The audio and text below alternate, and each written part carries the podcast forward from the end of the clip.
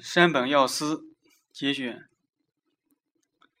以颈部为起点，获得生命的曲线构成一种张度，然后这股力道快速垂直的向下延伸，没有丝毫犯错的余地。从第一个衣扣开始，最短距离的径直向下而去，这条垂直的线条便是时装衣领的精髓所在。要留心。没有掌握与经典之美抗衡的技术前，不要掉以轻心的轻易尝试衣领设计。小说家坂口安吾描描绘过吉乃公家不争气的儿子惹是生非的场景。作家评价道：“孩子们所做的事情背后一定有某些令人哀伤的理由，我们一定不能仅仅通过他们的表面行为而去加以判断。”接着，他又对。有犯罪意图的人提出了警警告：将来你不能指使别人去偷窃，代替你去作恶。如果你非要做什么错事，就不要波及旁人。要做，你就自己去做。无论是做好事还是坏事，你都要自己去做。选自一九四八年坂口安吾的作品《风与光与二十岁的我》。这段话几乎。是一个人能给他人的最善意的训诫与忠告。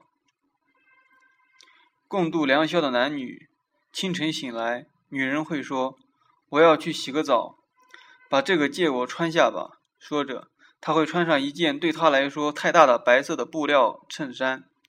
宽大的衬衫意外地配合女人的身体，呈现自然凹凸，而它的光亮则会沿着她的酥胸游走，自然的褶皱会。则会在他的肘部集中浮现，他的胸前则会映出一抹阴影。制作衣服时，我一直着迷于这种不经意间的魅力。不论哪个领域，对存在这个最本质的问题不抱任何疑问的人，是无法创作出东西来的。命中注定，人一生要思量他存在的意义和人生的意义。这个问题往往会伴其一生，到死都找不到答案。但一生中，人有在不停的追寻，不停的思量，人终有一死。这个真理为生命赋予了一层特殊的含义，但没有答案，永远也找不到答案。我买了衬衫和外套，在镜子中看到穿上新衣的自己，感觉好像换上了一层新的皮肤，通常会兴奋不已。他的设计的衬衫和外套可不一样，虽然是新的，但好像已经穿了很多年。古时的日本文化，在裸露的颈部、在背部的弧线中发现了美。不知何时，这样的美感衰退消失，不论男女，都对这种美美感变得麻木起来。就我个人而言，自肋骨延伸至腰身，同步的那条平缓悠长的曲线，让我感受到无与伦比的魅力。这条曲线十分敏感多变，动起来好似巨蛇一般。音乐家们也许会说，音乐是感性的。然而，为了赢得广泛的认可，他花费了不少时间，也许是几十年来磨练自己的自己的技艺。对时装设计师来说也是如此，磨练基本功必不可少。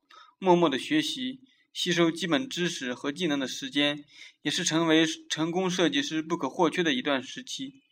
要知道，连狗都是需要训练的。然后，终有一日，声名显赫的前辈缔造的价值，会突然间变得充满矛盾而不负权威。感受到这种矛盾前，痛苦挣扎则是必然的。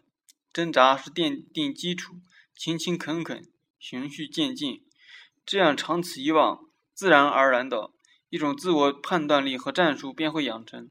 还需要周而复始、孜孜不倦的研习经典。这时。便可推翻自古以来的所有成就。这个过程和战争并没有什么不同。正如为了赢取战争的胜利，需要知己知彼、全面了解敌情一样，一个设计师需要一个彻底的、全面的研习过程。没有这个过程，便没有胜算；没有这个过程，则永远也找不到属于自己的理念。那一天正值盛夏，酷暑难耐。度夏节日的音乐声中，好像被乐声俘虏的我，径直走到了大桥桥墩下。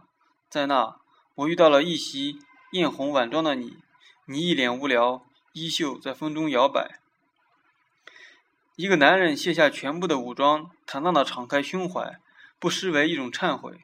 从某种意义上讲，男人的后背讲述着一个无声的故事，他的双肩载满人生的宝藏。人的肩膀和人的脸一样，千姿百态，各不相同。制作成衣时，却要尽量的把千姿百态浓缩成单一的、极具魅力的一种样式。设计师需要找到合乎他们的设计的基设计的概念、理想的肩宽和肩斜，而后在那基础上添加衣袖。大雨磅礴，士兵屏息屏息隐蔽在战壕之中，他们的肩上没有缝线，这是为了他们不会被雨水打湿。人们一般会将垂感与高级定制联系在一起，但事实上，这个概念所蕴含的意义远远不止不止于此。它起源于古罗马、古希腊用布料包裹身体的行为。垂感的根基在于包裹身体的布料的的自然下垂。很遗憾，我对那些卖弄风情的女人丝毫不感兴趣。相反的，一位专心踩踏缝纫机的女性背影。或是聚精会神缝衣服时的侧影，都会让我感受到一股强烈的情欲。记得有一次，我曾经的一位女朋友，女朋友因为工作出了门，等她回家的时候，我因为太累而睡在沙发上。我就是这样关注她的一个男人。午夜过后，她回到了家，看到我还在等她，那时候她咕哝着说，咕哝咕哝着说道：“男人的可爱，我到现在才第一次了解。”而他说的话。至今还萦绕在我的脑海之中。一位母亲安慰自己发高烧生病的幼孩：“死也没有什么好怕的，我可以马上再生你一次。”男人总想着回归，因为他们一开始就没打算离开。雅致的领口设计也是十分苦难的，它仿佛潮水冲刷着海岸般时进时退。领口位置并不固定，也很难去定位，它时常处于流动状态，匍匐在那里，蠢蠢欲动。如何攻克它，则完全取决于领口处皮肤时皮肤对布料的触感。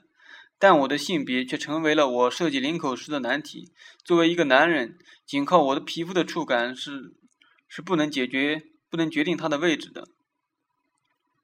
有些男人内心存在着这样的矛盾：一一面唉声叹气的悔悔恨自己的无能，一面又高傲的说服自己不必追去追求别人的成就，给自己的不成功一个不一个合理的理由。我对此十分理解，也感同身受。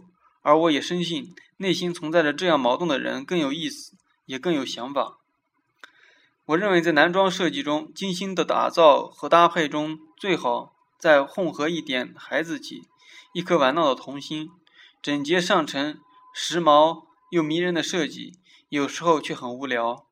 想要成为穿着得体、帅气的男人，必须同时具备两种品味，也就是说，打造光鲜精致的同时，也应该加入一些粗糙、不做作的要素。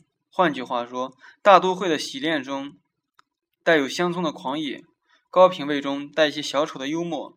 如果只是过分的修饰和精致，这种设计怎么也不可能成功。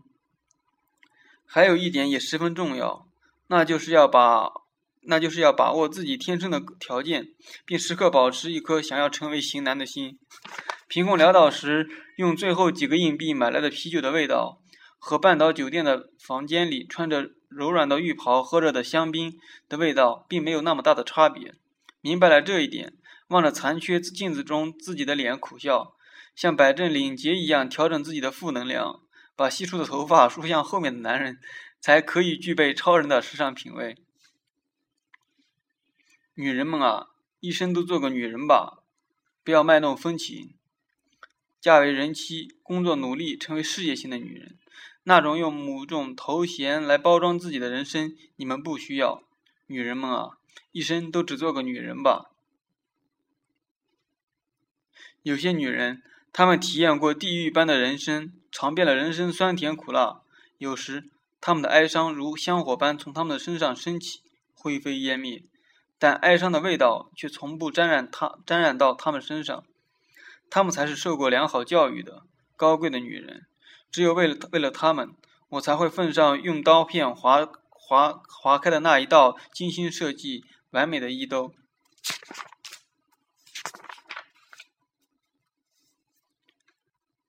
在小泽的作品中，我看不到岛国日本先天的狭隘，他所描绘的人情世故、行侠仗义，具有全世界都可以接受的普遍性。